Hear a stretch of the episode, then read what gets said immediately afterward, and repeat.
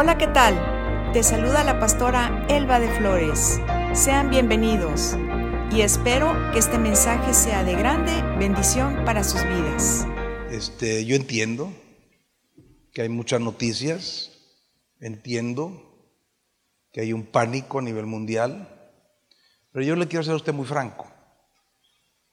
Eh, hay agendas perversas de ultratumba que por época se levantan de la tierra para afectar. Hay intereses ocultos de las naciones, de los gobernantes, de las personas, que nosotros no sabemos. A nosotros nada más nos llega el amarillismo, a nosotros nada más nos llega toda la emergencia, toda la alerta, nos llega el miedo.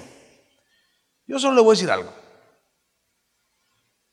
Las diez plagas que vinieron como juicio en aquella época no fueron para los hijos de Dios.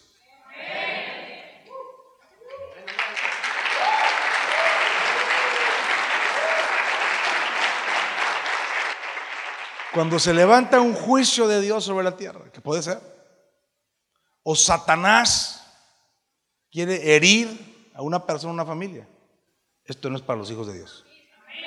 Esto no es para los hijos de Dios. Esto no es para los que creen la palabra. Si usted anda jugando a la religión, si usted anda jugando a, la iglesita, bueno, allá usted. Yo le hablo a los que creen en la palabra. Cuando la sangre del cordero, inmolado en la cruz del Calvario, está en los dinteles de la puerta, dice el heridor, no pudo entrar. Y la Biblia dice que la sangre preciosa del cordero de Dios está en tu corazón.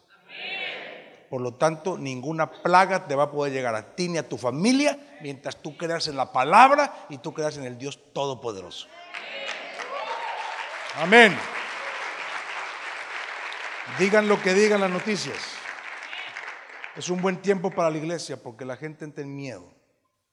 Y un hijo de Dios no puede estar en miedo. Un hijo de Dios tiene que estar en fe. Créale a Dios, créale a su palabra y usted va a ser bendecido.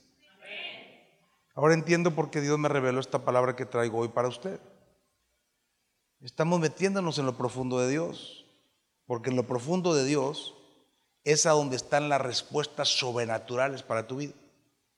Hay cosas en la vida, muchas, de tipo personal, de tipo familiar, de tipo económico, de tipo social, que no se pueden resolver más que con Dios. Hay muchas cosas que salen del escape, que escapan de la mente de Dios. Por eso nosotros tenemos que ser cuidadosos.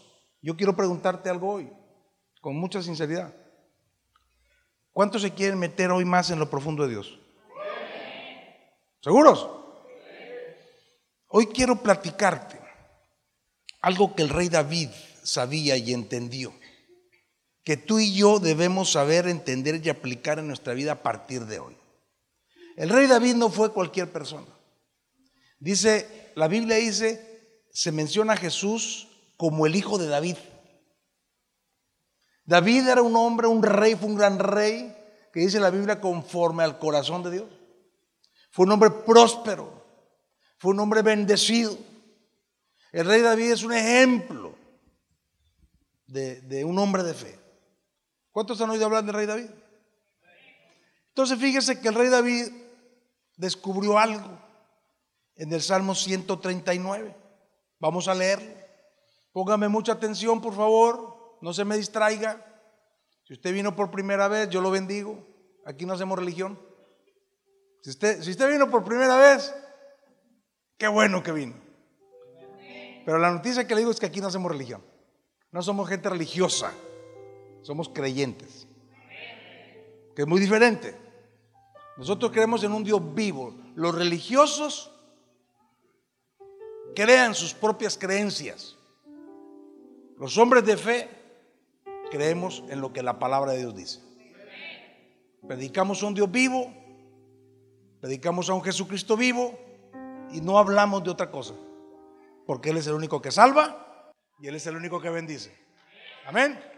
Qué bueno que vino. Oh Jehová, dice David, verso 1, tú me has examinado y conocido. Tú has conocido mi sentarme y mi levantarme. Has entendido desde lejos mis pensamientos. Verso 3. Has escudriñado mi andar y mi reposo.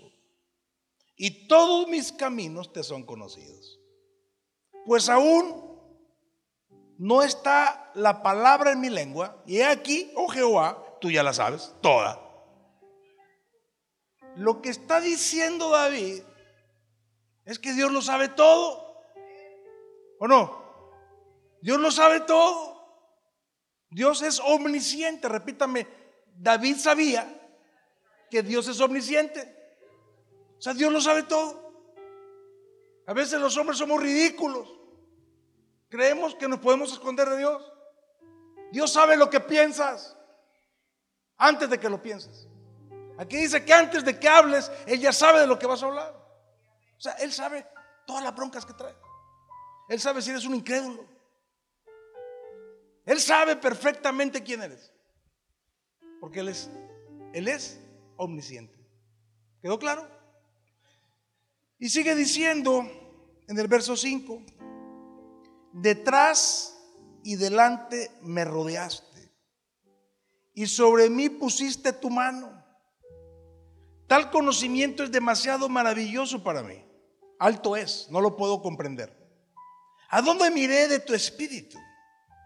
¿Y a dónde huiré de tu presencia? Si subiera a los cielos, ahí estás tú. Y si en el Seol hiciere mi estrado, he aquí, ahí tú estás. Si tomare las alas del alba y habitar en el extremo del mar, aún allí me guiará tu mano y me asirá tu diestra. Si dijere, ciertamente las tinieblas me encubrirán, aún la noche resplandecerá alrededor de mí. Aún las tinieblas no me encubren de ti, ni la noche resplandece como el día, lo mismo te son las tinieblas que la luz. Vamos a pausarnos ahí. Ahora, ¿de qué está hablando David? Ya sacó la casta un hombre. Aquí lo que está diciendo David es que Dios está en todos lados. Repita conmigo. David sabía que Dios era omnipresente. Mi hermano, tú no te puedes esconder de Dios. por ningún lado. Porque Él está en todos lados y Él sabe todo. Y de eso está hablando David, está reflexionando en una forma poética, espiritual. Mire, David está profundizando la vida. Y sigue diciendo David, verso 13, porque tú formaste mis entrañas, tú me hiciste en el vientre de mi madre. Te alabaré porque formidables y maravillosas son tus obras. Estoy maravillado. Y mi alma lo sabe muy bien. No fue encubierto de ti mi cuerpo, bien que en lo oculto fui formado y entretejido en lo más profundo de la tierra. Mi embrión vieron tus ojos y en tu libro estaban escritas todas aquellas cosas que fueron luego formadas sin faltar ninguna de ellas. Vamos a quedarnos ahí. Repita conmigo, David sabía que Dios todo lo puede. Dios todo lo puede, Dios es omnipotente, Dios todo lo puede, Dios todo lo sabe, Dios está en todos lados. David estaba reflexionando, estaba, estaba él atónito. Entonces la pregunta que yo te empiezo a hacer hoy es, ¿a dónde está tu confianza? No, te respóndala. Esa es la pregunta. ¿A dónde está tu confianza? ¿En las noticias? ¿En los reyes de la tierra? ¿En los grandes problemas mundiales, nacionales o locales? ¿A dónde está tu confianza? David llega a una conclusión. Toma una decisión. David llega a una conclusión y una decisión, David, que fue muy, muy sabia.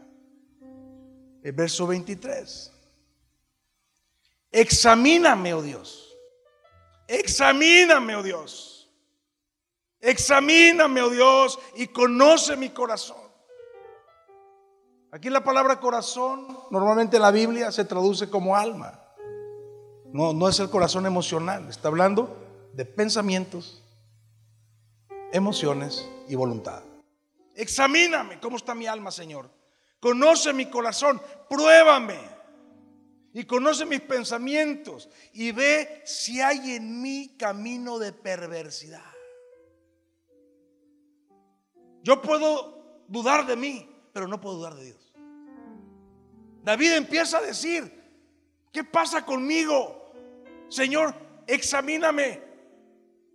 Chécate si mi camino hay perversidad y dice, y guíame en el camino eterno. Esta es la conclusión que saca David. Fíjate cómo dice una Biblia, que es la Biblia del lenguaje actual, actual. Dice, dime si mi conducta no te agrada y enséñame a vivir como quieres que yo viva. Como David sabía que Dios todo lo sabe, como David sabía que Él está en todas partes, como David sabía que Dios puede hacer todo, llegó a una conclusión muy sabia, que es la conclusión a la que debemos de llegar tú y yo hoy. Si queremos meternos en lo profundo de Dios, para conocerle, para poder recibir sus promesas, para poder tomar sus bendiciones, una expresión clave hoy es, guíame. Repita conmigo, guíame. Esto es lo que le está diciendo, enséñame Señor, enséñame, guíame, porque yo me puedo desviar del camino. Mi camino se puede pervertir. Eso es lo que está diciendo. Chécame Señor, soy un libro abierto. Eso es lo que le está diciendo David. Señor, aquí estoy. Soy un libro abierto para ti, metafóricamente. Por eso la prédica hoy se llama libro abierto. Entonces, cuando, cuando David le pide al Señor, le pide a Dios que lo guíe, la actitud correcta que él tiene es examíname. Examíname tú, Señor, a mí, porque tú todo lo sabes. Conoce mi alma. En otras palabras, Señor, soy un libro abierto para ti. Soy un libro abierto delante de ti. Sé que no me puedo ocultar de ti. Sé que te necesito que me guíes, que me enseñes, porque si no me guías, Señor, si no me enseñas, me puedo perder. Pero dice algo muy poderoso, dice, en mi camino eterno. Tú tienes un camino eterno. Tú tienes un llamado eterno. Eso es lo que dice la Biblia, que todos los que hemos nacido de nuevo tenemos un llamado eterno. Pero este llamado eterno, este camino de bendición, puedes no estarlo alcanzando o te puede estar yendo por otro lado. El punto está en vivir la vida como Dios quiere que la vivamos. Dale un codazo al que está a tu lado. Dile, no te me duermas. No te me duermas. Pero hazlo fuerte. Tú estás aquí en esta tierra para cumplir el propósito de Dios. Por eso la Biblia le llama camino eterno, que es el camino que Dios tiene para los suyos. Repita conmigo, Dios tiene un camino para mí. Y escúchame lo que te voy a decir, escúchame. Ese camino nunca se va a torcer si tú buscas a Dios. Si tú buscas a Dios como David, si tú clamas a Dios como David, si tú estás consciente de lo que eres y cómo está tu vida como David. El domingo pasado yo les estuve hablando claramente que el problema está en el alma. ¿Se acuerdan? Y hablamos de, de vivir en el espíritu. Hablamos de, ser llenos del Espíritu Santo, que el Espíritu Santo provoque su poder, sus dones. ¿Se acuerdan? ¿No se acuerdan? Hablamos del fruto del Espíritu Santo, porque el Espíritu Santo es el que nos guía a lo profundo de Dios. Es una parte de todo esto que estamos hablando, de todo esto que estamos creyendo. ¿Cuántos quieren que se cumpla lo de Dios en sus vidas? Sinceramente. Entonces, mi hermano, mi hermana, tenemos que tratar más con nuestra alma. Repite en voz alta, tengo que tratar con mi alma. Porque tu alma debe ser un libro abierto para Dios, como David. Tu, tu alma tienes que exponerla porque el alma necesita recibir la luz, tu alma necesita recibir la luz, tu alma necesita recibir la sabiduría, tu alma necesita recibir el entendimiento para conducirte por el camino recto. Pero no solo recto, el camino correcto. Y el camino correcto es el camino de Dios. Pero tu alma necesita esto por una cosa muy sencilla. Nos convertimos en lo que pensamos. Como tú piensas, tú eres. Tú puedes hablar lo que quieras. Pero si tú permites pensamientos de tinieblas, si tú permites pensamientos de pecado, si tú permites pensamientos negativos, si tú eres esa gente de la que todo se queja, si tú eres esa gente de la que todo critica, si tú eres esa gente que nunca está conforme, si tú eres esa gente que siempre está hablando lo negativo, es porque eso tienes en la cabeza. El Proverbio 23, 7 dice, porque cuál es su pensamiento en su corazón, ¿qué dice? Tal es él. Si me estoy explicando? Repita, necesito a Dios. Diga, examíname, Señor. Guíame, enséñame. Solo Él puede, solo Él es el omnipotente, solo Él es el omnipresente, solo Él es el omnisciente, mi hermano. Nosotros somos gente frágil, gente débil, pero tenemos un Dios grande y poderoso. Entonces hay una pregunta que tú me debes de hacer claramente, porque, porque David le dijo, guíame. David le dijo, examíname. Entonces, ¿cuál sería la pregunta? A ver quién me la hace. ¿Cuál es la siguiente pregunta? David le dice, guíame. Yo le, yo le digo a Walter, oye Walter, guíame. ¿Qué me va a preguntar Walter a mí? A ver, Walter, ya te la puse difícil. Una pregunta teológica ahí.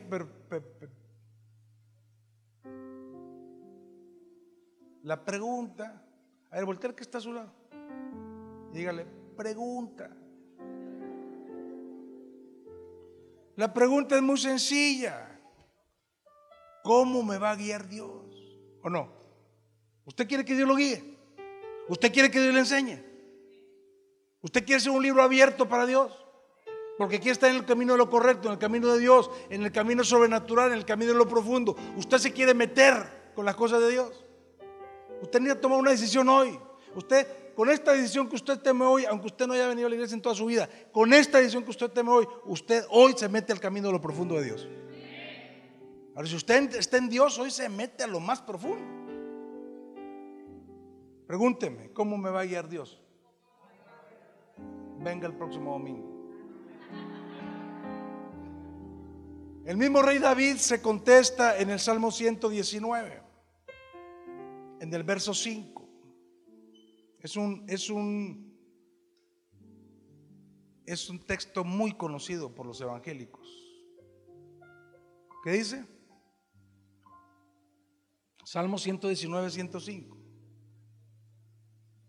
Lámpara es a mis pies tu palabra y lumbrera en mi camino. Ni amén, dijo usted. Fíjese, le estoy dando la clave, le estoy dando la respuesta. Y ni se emociona, ni aplaude, ni nada. O sea, usted no está captando, pues.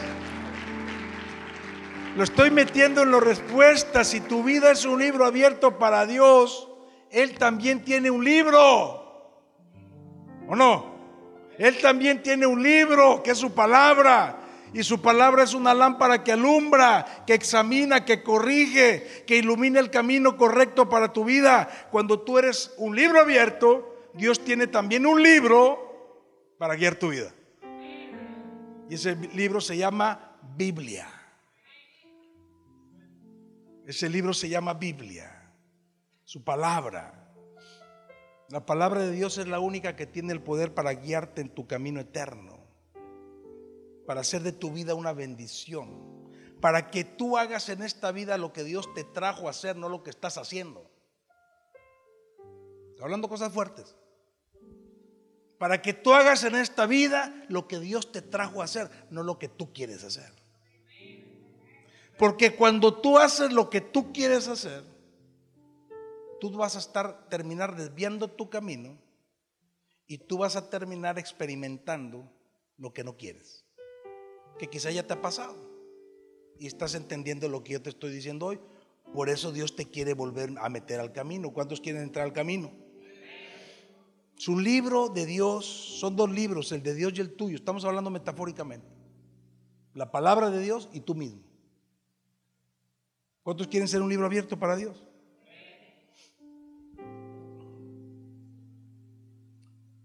El libro de Dios te permite accesarte a lo imposible de Dios, a lo eterno de Dios, a lo incomprensible para el ser humano. El libro de Dios te permite entrar en la salvación, te permite entrar en la libertad, te permite entrar en la sanidad, te permite entrar en la prosperidad de Dios, te permite entrar en las cosas a la manera de Dios, en los pensamientos de Dios. Jeremías 29:11 dice, porque yo sé los pensamientos que tengo acerca de ustedes, dice Dios. Pensamientos de paz, shalom, no de mal, para darles el fin que esperan. ¿Quién espera la bendición de Dios? Eso es lo que piensa Dios. En su libro Dios te está diciendo hoy, esta mañana, que los planes que Él tiene, que los pensamientos que Él tiene para tu vida son de bien. O sea, no, no, no. Bueno, son de mal, pues.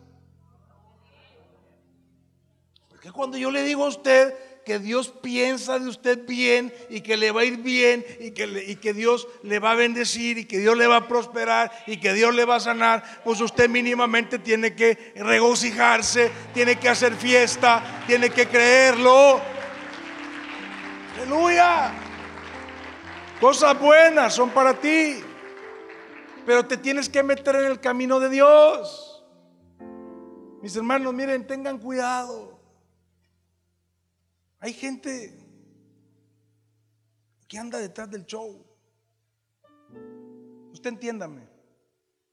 Usted cápteme. Hay gente que anda detrás de los milagros, de la unción. Y, yo respeto, yo jamás me usted va a oír hablar más de ningún nombre de Dios. Yo respeto, no estoy hablando de eso. Pero la gente busca que las manifestaciones de Dios, que, las cosas que me hagan sentir bien, las cosas que no me incomoden. Pero lo único que va a transformar tu alma no es eso. Dios se manifiesta porque Él es bueno. Lo único que va a transformar tu alma es la palabra de Dios. Su palabra es la única que te va a alumbrar el camino, mi hermano, mi hermana. Así es como Dios piensa de ti. El problema es que nosotros no pensamos igual a Dios. El problema es que nuestros pensamientos son demasiado. Fíjate, en Isaías capítulo 55, si me estoy explicando? ¿Cómo Dios te va a guiar?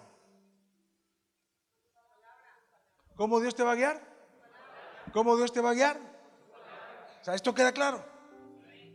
Entonces dice Isaías 55:11, como son más altos los cielos que la tierra, así son mis caminos más altos que tus caminos y mis pensamientos más altos que tus pensamientos. Esto es lo que dice la Biblia. Esto es lo que dice Dios.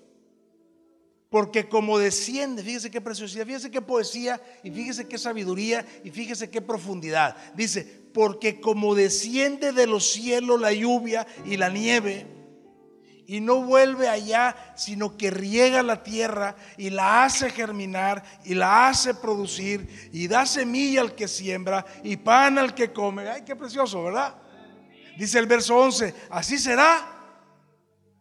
Así será Así será que sale de mi boca. Dice, no va a volver vacía, sino que va a ser lo que yo quiero, lo que Dios quiere, y será prosperada en aquello para la que la envié. Ahí va un fuerte aplauso para el Señor. Dios dijo que en el nombre de Jesús tú eres libre, tú eres sano, tú eres bendito, tú tienes paz, tú tienes gozo. La Biblia dice que el gozo del Señor es tu fortaleza. Eso es lo que dice la Biblia. Y de eso te estoy hablando hoy. Hay una confrontación entre los pensamientos de Dios y los pensamientos nuestros. Hay una confrontación entre el libro de Dios y nosotros como libro. Pero lo que la palabra va a hacer, cuando te he soltado una palabra, es una palabra de Dios que viene de la eternidad a tu vida. ¿Quién la recibe hoy? Tú tienes que hoy tomar esta palabra. ¿Qué es lo que va a hacer su palabra? Vamos a ponerme, ahí usted está viendo los textos, véanlos. Esto que estoy leyendo en, en, Isaías 55. ¿Qué es lo que va a hacer su palabra? Al menos va a hacer tres cosas.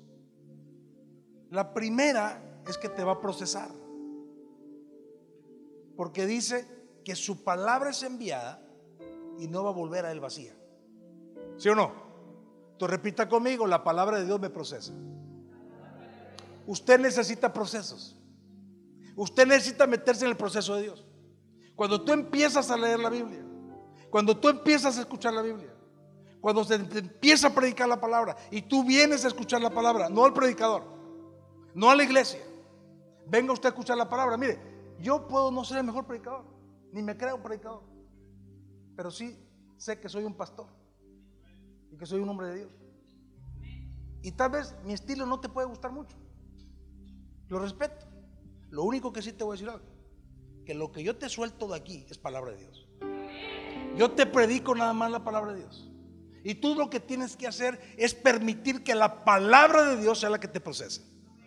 Porque dice que no va a volver a él vacía. Después que dice, la palabra de Dios te pone en una posición, te acomoda a lo espiritual. Es lo segundo que hace la palabra de Dios. Te posiciona, te acomoda a lo espiritual, porque dice que la palabra de Dios va a ser lo que la palabra quiere. ¿Así dice o no? Que la palabra va a ser lo que ella quiere hacer en ti. Entonces diga conmigo, la palabra me posiciona. Primero me procesa, después me posiciona. Y después, cuando ya estás en la posición correcta, lo que hace la palabra es que te promociona, te bendice. Repita conmigo, la palabra de Dios me promociona. ¿Por qué? Porque aquí dice que será prosperada en lo que le envió. Abraham tuvo que ser procesado. Abraham recibió una palabra. Dios le dijo a Abraham, se me va de aquí, se me quita de su tierra y de su parentela. Pero tuvo que ser procesado porque se llevó a su papá y se llevó a su sobrino que le causaron problemas. Tuvo que ser procesado hasta que entró en la posición. Y cuando entró en la posición, llegó la promesa. Moisés tuvo que ser procesado. Ay, no, no, yo no sé hablar, Dios, yo no voy, yo, yo, de Tim Marín de Don Pingüe. Llegó la palabra, tú vas a ir. Tú eres el libertador. Lo posicionó hasta que llegó a ser el gran hombre de Dios, el gran libertador. Gedeón. Estoy chiquito. ¿Verdad? Yo soy de la familia más chiquita y estoy chiquito. Le llegó la palabra. Tú eres Gedeón. Y la palabra empezó a procesar a Gedeón. Hasta que Gedeón estuvo en la posición y se convirtió el gran guerrero de Dios. Dios lo va a hacer contigo. Dios lo quiere hacer contigo. Pero tú tienes que decirle, examíname, guíame, enséñame. Y tienes que volver a lo básico. Dejémonos de cuentos, mis hermanos. Tenemos que volver a amar la palabra, a escudriñar la palabra, a ser gente de palabra y de oración. Ahí andamos con puros rollos raros, oyendo a, Juan de los Palotes.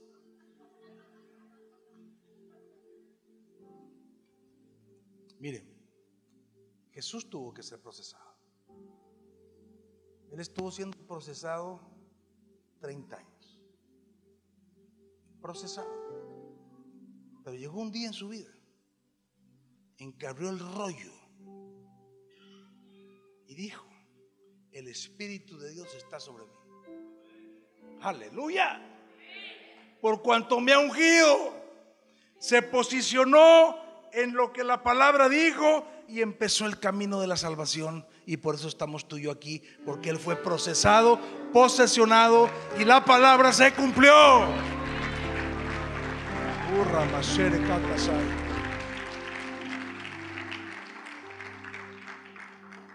Vamos a segunda de Pedro en el Nuevo Testamento,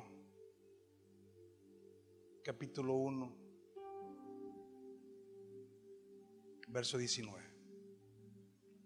Desde el apóstol Pedro. Tenemos también la palabra profética más segura, la cual hacéis bien en estar atentos, como una antorcha que alumbra el lugar oscuro hasta que el día esclarezca y el lucero de la mañana salga en vuestros corazones entendiendo primero esto, que ninguna profecía, ¿de dónde? ¿Ninguna profecía de dónde? ¿No estamos ahí? Verso 20. Verso 20. Entendiendo primero esto, que ninguna profecía de...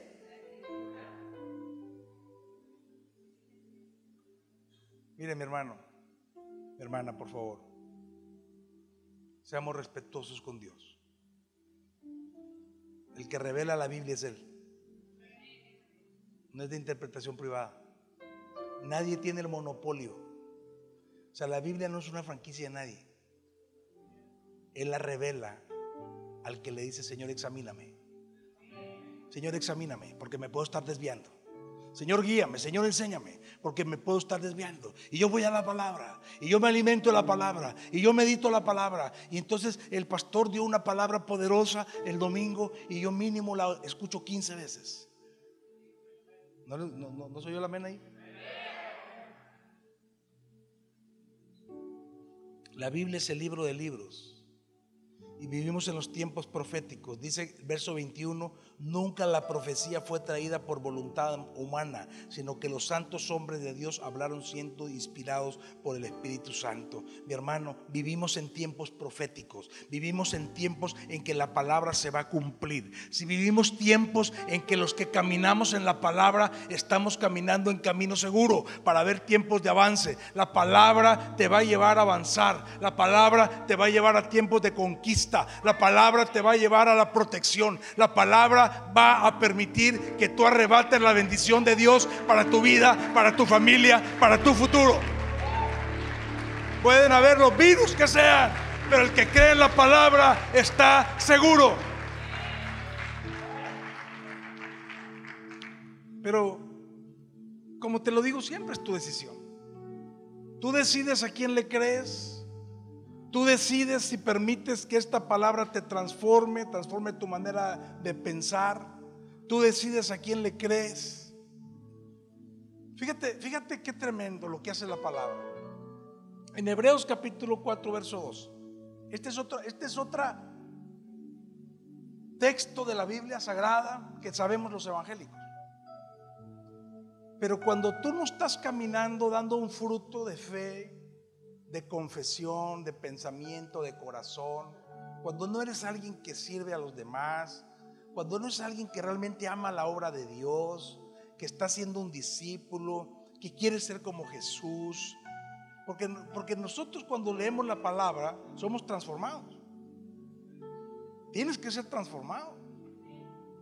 Fíjese lo que dice Hebreos 4:2, porque la palabra de Dios es viva y es eficaz y es más cortante que toda espada de dos filos, que penetra hasta partir el alma, el espíritu y las coyunturas y los tuétanos y discierne los pensamientos y las intenciones del corazón. Fíjate lo que está diciendo, lo que hace, cómo compara la Biblia con una espada de dos filos que dice, y déjame decirte que en la Biblia nada está escrito por casualidad ni en el orden en el que está escrito. Lo primero que dice es que es una espada de dos filos que penetra hasta partir el alma.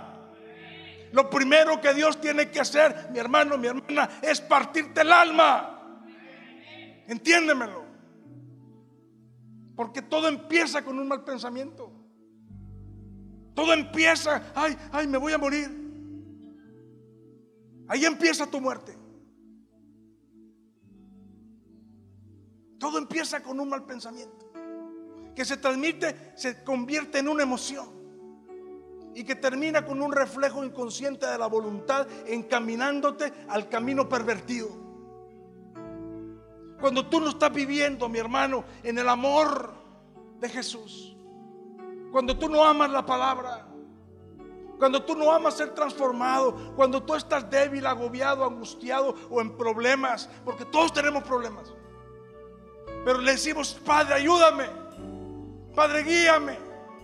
Cuando tú y yo no estamos dando el fruto de lo que debemos de ser, tú y yo necesitamos que la palabra parta nuestra alma. Que te saque todos esos pensamientos de pecado. Si tú eres esa gente que todo se queja, todo critica, en nada está de acuerdo,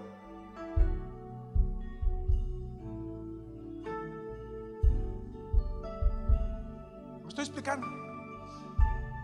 Tú dejas un pensamiento, un pensamiento de desgracia en tu vida. Así es como empieza todo, con un pensamiento.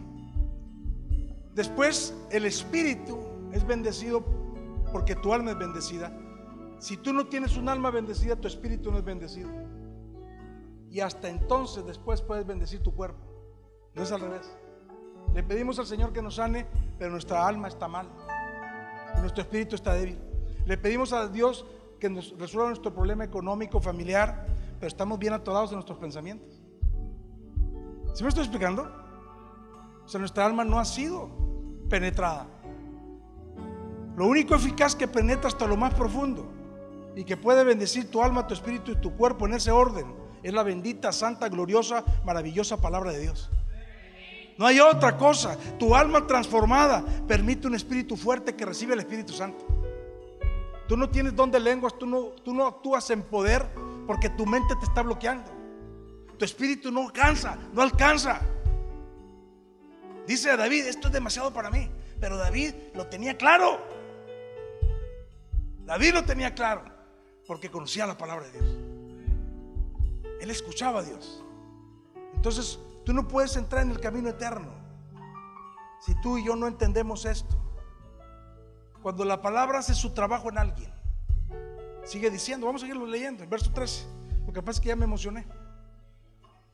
El verso 13 dice, y no hay cosa creada que no sea manifiesta en su presencia. Antes bien todas las cosas están desnudas abiertas a los ojos de aquel a quien tenemos que dar cuenta. Mi hermano, esto no te vas a escapar, mi hermana, vas a darle cuenta a Dios. Por tanto, dice, fíjate, verso 14, por tanto, teniendo un gran sumo sacerdote que traspasó los cielos, Jesús el Hijo de Dios, retengamos nuestra profesión porque no tenemos un sumo sacerdote que no pueda compadecerse de nuestras necesidades, de nuestras debilidades, sino uno que fue tentado en todo según nuestra semejanza, pero sin pecado. Acerquémonos pues, acerquémonos pues confiadamente al trono de la gracia para alcanzar misericordia, para hallar gracia para el oportuno socorro, para el oportuno socorro. Aleluya. Mi hermano, mi hermana. Lo que yo te estoy diciendo hoy, a lo que yo quiero llegar hoy, es que el objetivo de la palabra, lo que hace la palabra, cuando la palabra te ha penetrado, cuando tu alma está siendo transformada, lo que hace la palabra de Dios es revelarte a Jesucristo. Revelarte a Jesucristo como el sumo sacerdote porque Él fue el que murió, el que Él fue resucitó, Él es el que está vivo, Él es el que está aquí, Él es el que te bendice para que tú te puedas acercar a Él para que tú tengas la convicción, para que tú sepas que tú puedes entrar con confianza a recibir. Tú puedes recibir de su gracia, tú puedes recibir de su misericordia y el socorro va a venir a tu vida. Mi hermano, tú te puedes estar hundiendo en el hoyo más cenagoso, tú puedes estar en medio del problema más difícil de tu vida, pero cuando tú levantas tu mano y te viene la revelación de quién es Jesús y le dices, Padre, ayúdame, enséñame guíame, Él te agarra y Él te saca. Y eso es lo que Él va a hacer. Oh, va a ser Saya. Por eso Jesús dijo, santifícalos en tu verdad. Tu palabra es verdad. Cuando Jesús oró, tuvo esa oración potente del Espíritu. Le dijo, Padre, santifícalos, sepáralos. Están en el mundo, pero no son del mundo. Sepáramelos. La única forma en que eres separado es con la palabra de Dios. Dice Proverbios 16, 20. El entendido en la palabra hay el bien. Y el que confía en Jehová es bienaventurado. De pie. La palabra de Jesús, la palabra de Dios, te hace conocer a Jesús como el sumo sacerdote. Te mete en tu gracia, en su gracia. Te auxilia. Viene tu vida. Cuando tú eres un libro abierto para Dios como David, Dios te santifica, Dios te separa, Dios te limpia, Dios te mete al camino eterno de la gracia, de la misericordia, del perdón y de la bendición. Yo te voy a pedir que cierres tus ojos, levantes tus manos. Porque hoy es un día de dar un paso adelante. Hoy es un día de proceso. Hoy es un día en que tú tienes que decidir, Padre, méteme al proceso de tu palabra. Que te revele el Espíritu Santo la importancia de que ames, desayunes, comes, cenas, palabra de Dios. Pienses, medites, vivas en, en la palabra de Dios. Como decía Pablo, hasta llegar a la estatura del varón perfecto. El libro de Dios revela a Cristo.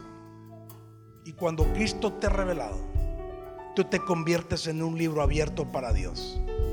Y entonces eres transformado. Y entonces, mi hermano, mi hermana, tú y yo empezamos a ser como Él. Y empezamos a cambiar. Y todo empieza a cambiar. Y no hay nada que te meta miedo.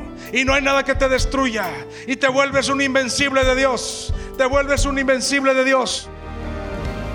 Gracias por habernos escuchado. Te invito a seguirnos en nuestras redes sociales y a compartir este mensaje con alguien que seguro será de bendición. Hasta la próxima. Dios te bendiga.